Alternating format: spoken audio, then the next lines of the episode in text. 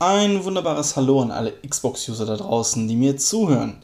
Mein Name ist Philipp, ich bin ab heute euer Xbox-Papa und erzähle euch in meinem Blog über meine Erfahrungen mit meinen Kindern und der Xbox. Folge 1: Die ersten kleinen Schritte. Wie man anfängt, seine Konsole zu teilen. Wer mich nicht kennt, dem will ich ein paar kurze Worte zu mir und dem Kontext sagen, zu dem ich diesen Blog hier schreibe.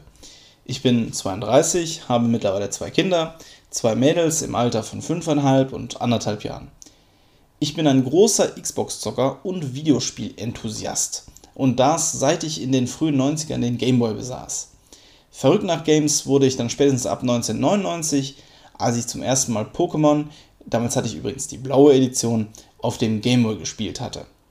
Kleine Anekdote hier meinerseits.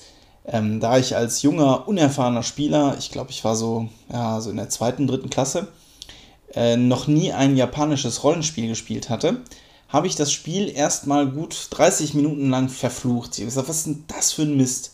Und warum? Ja, weil ich nicht aus dem Haus am Beginn des Spiels herauskam. Ja, wie kann das sein, fragt ihr euch? Naja, also es war für ein Spiel, also es war, es war ein Spiel mit Top-Down-View, bei der man quasi einen Querschnitt des Gebäudes sieht und Türen und Fenster sind natürlich dann nicht sichtbar. Ne? Ähm, aber mir war die Spielmechanik nicht bewusst. Ich habe ja noch nie sowas gespielt.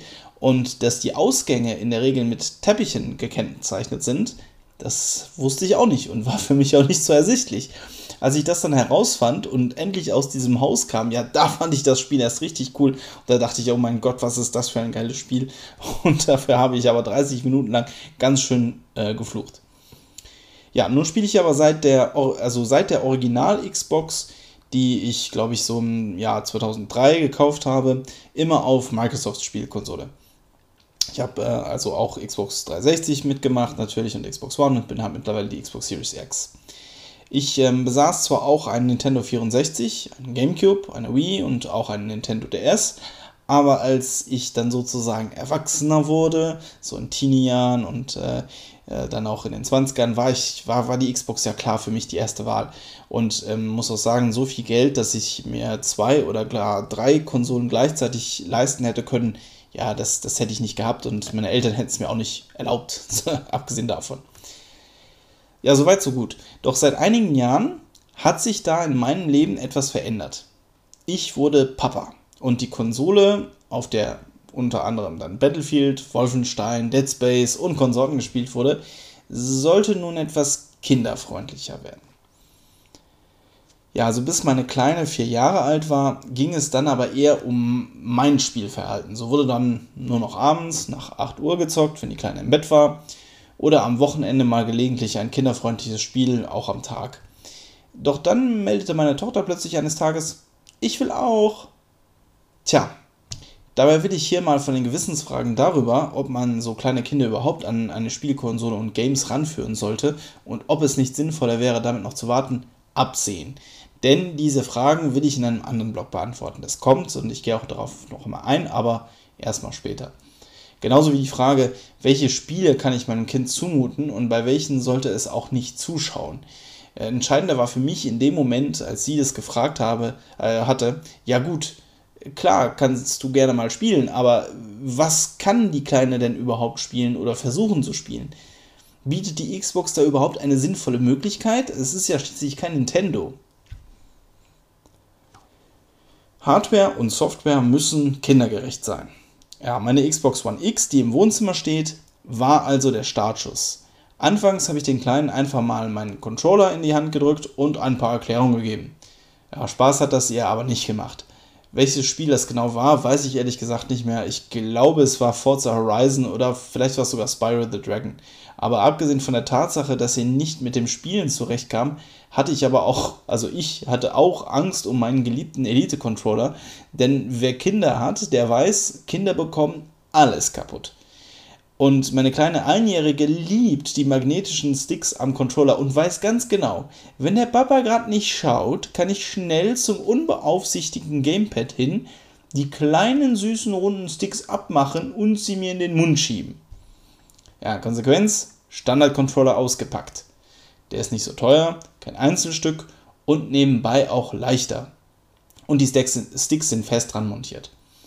Allerdings muss ich sagen, dass der Controller für Kinderhände schon recht groß wirkt und einfach ist es für die Kleine sicherlich nicht. Ich habe aber bisher auch noch keine guten Alternativen gefunden, denn kleine Gamepads von anderen Herstellern, zum Beispiel der Narcon Compact Controller, den wir auch getestet haben, Link findet ihr hier im Blog, bleiben teuer, sind meist nicht so gut verarbeitet und fast immer kabelgebunden. Etwas, was besonders Kinder schnell nervt und für eine zusätzliche Stolpergefahr im Wohnzimmer sorgt. Und ich gebe euch den Tipp, nehmt keine kabelgebundenen Controller, wenn ihr Kinder im Haus habt. Und auch nicht, wenn ihr Tiere im Haus habt. Das ist so gut, wenn ihr wireless seid. Da kann niemand drüber stolpern. Äh, es kann nie irgendwie weggezogen werden. Besser ist das. Tja, und die Software, das ist wohl der ausschlaggebende Grund, warum ich diesen Blog überhaupt schreiben wollte, diesen Podcast aufnehmen wollte, denn die Xbox ist halt kein Nintendo und Spiele, die wirklich kinderfreundlich und gut sind, sind rar gesät. Obwohl ich in, erst in, in meinem nächsten Blog genauer äh, drauf eingehen werde und auf die ersten kinderfreundlichen Spiele genauer beleuchten will, kann ich eines vorneweg sagen. Also das Wichtigste bei der Auswahl des Games ist die Frage, wie einfach lässt es sich spielen. Das heißt, wie simpel ist das Gameplay und auch interessant, wie viele Tasten am Gamepad werden tatsächlich gebraucht.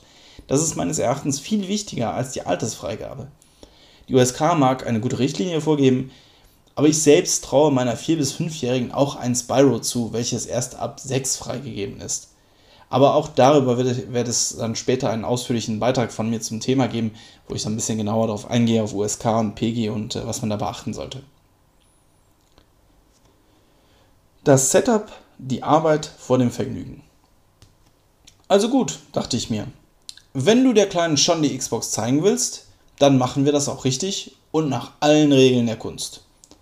Und damit das einfach von der Hand geht und meine Kleine mir auch nicht aus Versehen das neueste Forza Motorsport in der ultimativen Gold Special Edition aus dem Store vorbestellt und ich gleich mal so, weiß nicht was das kostet, 200 Euro weg, äh, weg habe, äh, mir gleichzeitig keine Freunde oder Apps löscht oder dass sie sonst was anstellt, was sie nicht soll, habe ich dann auch erstmal ein echtes Xbox-Profil erstellt.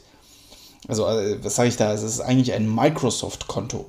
Ja, also damit alles reibungslos funktioniert, erstellt man auf der Xbox ein echtes Konto mit einer neuen E-Mail-Adresse, definiert ein Passwort und vergesst es nicht, denn euer Kind wird es sich nicht merken, setzt ein Alter fest, bestimmt einen Gamer-Pick und so weiter. Danach habe ich erstmal auf, auf meiner Wohnzimmerkonsole eingestellt, dass das Konto meiner Tochter automatisch angemeldet wird, mein Konto hingegen aber nur über einen zusätzlichen PIN angemeldet werden kann. Auch hier wiederum, um einfach zu vermeiden, dass irgendwas angestellt wird oder irgendwas aus dem Store gekauft wird, weil schließlich habe ich ja auch mein PayPal-Konto mit meinem Xbox Live-Konto verbunden. Weiterhin habe ich dann die ach so fancy neue Microsoft Family Safety App für mein Android-Smartphone heruntergeladen, ähm, hier konnte ich dieses Kinderkonto meiner Microsoft-Familie hinzufügen und somit dann ganz genau steuern, was die Kleine spielen darf. Zum Beispiel kann man einstellen, ob man generell Games auch ab 6 zulässt oder nur die, die ich ausgewählt habe. Kann bestimmen, welche Apps sie nutzen darf, wie lange sie wann welche Spiele zocken kann. Man kann einstellen, am Wochenende darf sie länger. Man kann einstellen, nur eine Stunde ähm, pro Tag Xbox insgesamt oder eine halbe Stunde das Spiel und eine halbe Stunde das Spiel und so weiter und so fort. Das funktioniert erstaunlich gut mit dieser App und man kann sehr vieles einstellen.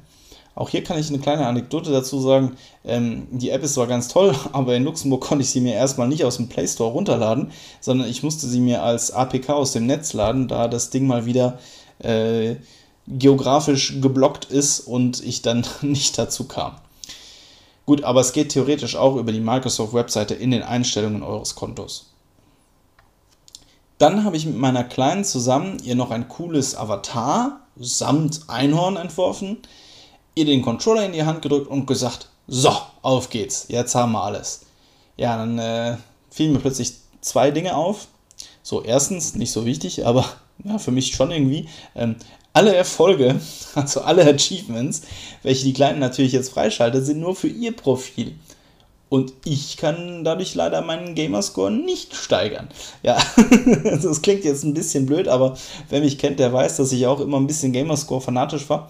Und ich dachte so am Anfang, wenn sie mit meinem Profil spielt, schaltet sie wenigstens auch für mich ein paar Erfolge frei. Gut, aber ähm, so funktioniert das halt nicht. Also, wenn ihr es ordentlich machen wollt und es richtig kontrollieren wollt, braucht sie ein eigenes Konto. Dann ist es halt ihr Konto und ihr Gamerscore, den hat sie sich dann auch verdient. Gut, und zweitens, äh, viel entscheidender, ja, was soll die Kleine denn überhaupt an sinnvollem Spielen? Ja, was bekommt ein kleines Mädel von gerade mal fünf Jahren überhaupt auf die Reihe mit einem für ihre Hände riesigen Controller und überhaupt null Videospielerfahrung? Und welches Spiel ist überhaupt interessant und kindergerecht für sie? Tja, das ist dann das Thema meines nächsten Blogs. Ich sage euch schon mal vielen Dank, dass ihr zugehört habt und ich hoffe, ihr konntet ein bisschen etwas erfahren. Und wir schauen uns dann im nächsten Blog an, welches Spiel ich dann da als erstes genommen habe und mit wem es dann richtig losging und welches ich dann wirklich empfehlen kann für die Kleinsten unter uns, die mit null Videospielerfahrung. Ich sage danke und tschüss, bis zum nächsten Mal.